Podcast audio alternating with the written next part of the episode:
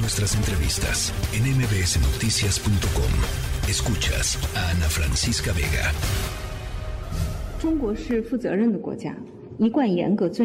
China no tiene intención de violar el territorio ni el espacio aéreo de ningún país soberano. En cuanto al globo, estamos investigando y verificando la situación y esperamos que ambas partes puedan manejar esto en calma y con cuidado. Ellos decidieron hacerlo sin afectar a nadie en tierra. Decidieron que el mejor momento para hacerlo fue cuando estaba sobre el mar, afuera, dentro de un límite de 12 millas.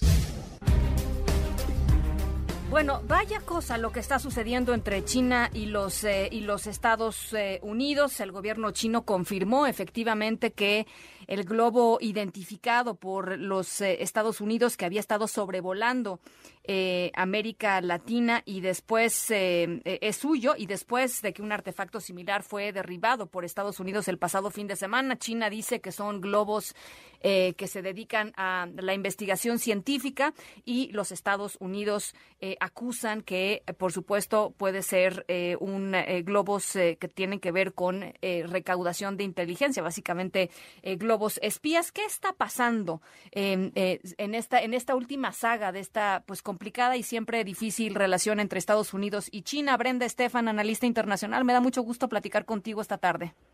Muy buenas tardes, Ana Francisca. Un gusto estar en tu programa. ¿Cómo, cómo, cómo lo ves? A ver, cuéntanos. Mira, pues este episodio se añade a una serie de tensiones entre las dos potencias del siglo XXI, el tema de la guerra en Ucrania, la amenaza de invasión a Taiwán por parte de Pekín, la tensión en el mar de China Meridional, los temas comerciales y tecnológicos, la posibilidad de, que TikTok cierre en Estados Unidos, todo esto pues ha eh, venido estando presente en la relación de estos dos, eh, dos gigantes, pero este episodio del último fin de semana es muy tangible, es decir, los estadounidenses tienen esta idea de la amenaza china, pero a veces lo sienten un poco lejano en temas comerciales, tecnológicos, y ahora sí era la imagen del globo sobrevolando Montana, sobrevolando territorio estadounidense, y eso pues desde luego calentó los ánimos a nivel interno en un país en donde 67% de los estadounidenses, de acuerdo al Centro de Investigación Pew, eh, consideran que China es una amenaza para el bienestar de Estados Unidos, pues desde luego el sentimiento anti-China crece con esto, y también de los políticos estadounidenses. Vimos a los republicanos pues desde luego eh, utilizando también esto, este tema para atacar a la administración Biden. Eh, hay frases como la del líder de los republicanos en el Congreso, Mitch McConnell, diciendo, pues esto de tirar el globo cuando ya estaba en el océano fue como taclear a un futbolista después del fin del, partido, ¿no? Entonces creo que hay esta idea y este mm, interés también de los republicanos de mostrar esto como una falla de la administración Biden que consideran actuar de manera tardía. Y desde luego los demócratas se defienden diciendo que quizás hay algo positivo que sacar de esto, que esto siempre ha sucedido, que no es algo nuevo. Pero bueno, eh, lo cierto es que la posibilidad de que se encuentre una tensa calma o digamos que se calme un poco eh, las aguas entre Pekín y Washington chale. Ahora, eh, dime algo, el, el, ¿Es posible, o sea, es factible que, este globo, porque lo que dice China es, pues este globo eh, estaba reuniendo eh, información y datos eh, meteorológicos y se desvió y pues se nos desvió a Estados Unidos, lo cual, pues supongo, Brenda, es, es muy poco probable en el sentido de, pues uno no puede andar sobrevolando los espacios aéreos de otros lugares, aunque sean globos meteorológicos, y, y uno tiene que avisar, ¿no? O sea, digamos que hay protocolos que no se cumplieron en este caso que nos hacen pensar que, la cosa no es tal cual como nos dice China, ¿no? Pues sí, mira, más allá de la visión eh, que cada quien pueda tener, lo que dices me parece totalmente cierto. Es decir, ellos, eh, Pekín señala que se trató de un accidente, el desvío, pero bueno, incluso si hubiese sido un accidente, debieran haber avisado, sobre todo, habida cuenta que se trataba del el espacio aéreo de su mayor rival. Entonces creo que es, es, difícil de creer la versión china. Esto pues eh, se tendrá mayor claridad una vez que se recuperen los restos en torno a Carolina del Sur y que el gobierno estadounidense pueda analizarlos. Mira, no es nuevo que las grandes potencias se espíen, tú lo sabes, Ana Francisca, es común.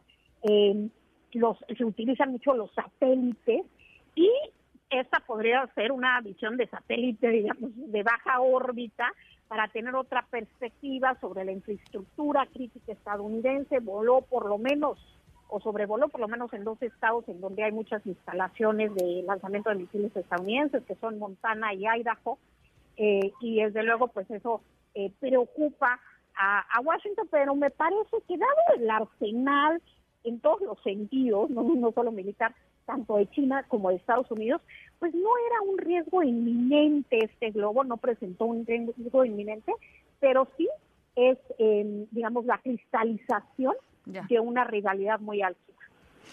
Bueno, eh, China será seguramente, como lo será México, Brenda, un tema creciente en la, en la agenda estadounidense conforme se vayan acercando eh, pues las campañas. Recordemos que en el 2024 eh, es eh, pues o, la reelección del presidente Joe Biden o quizá el regreso del presidente Trump o la llegada, digamos, de nuevos actores, pero alguien estará iniciando un nuevo término en la, en la Casa Blanca y siempre China es un, es un tema, así como es México, ¿no?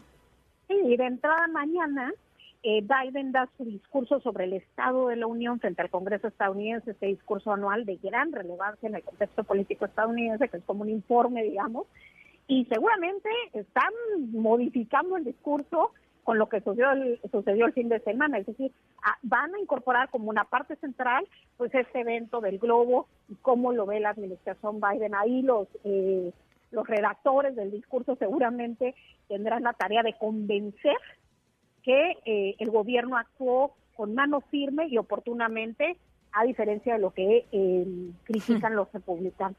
Entonces tiene un impacto sin duda, lo que decías tú, el contexto político estadounidense y electoral sin duda.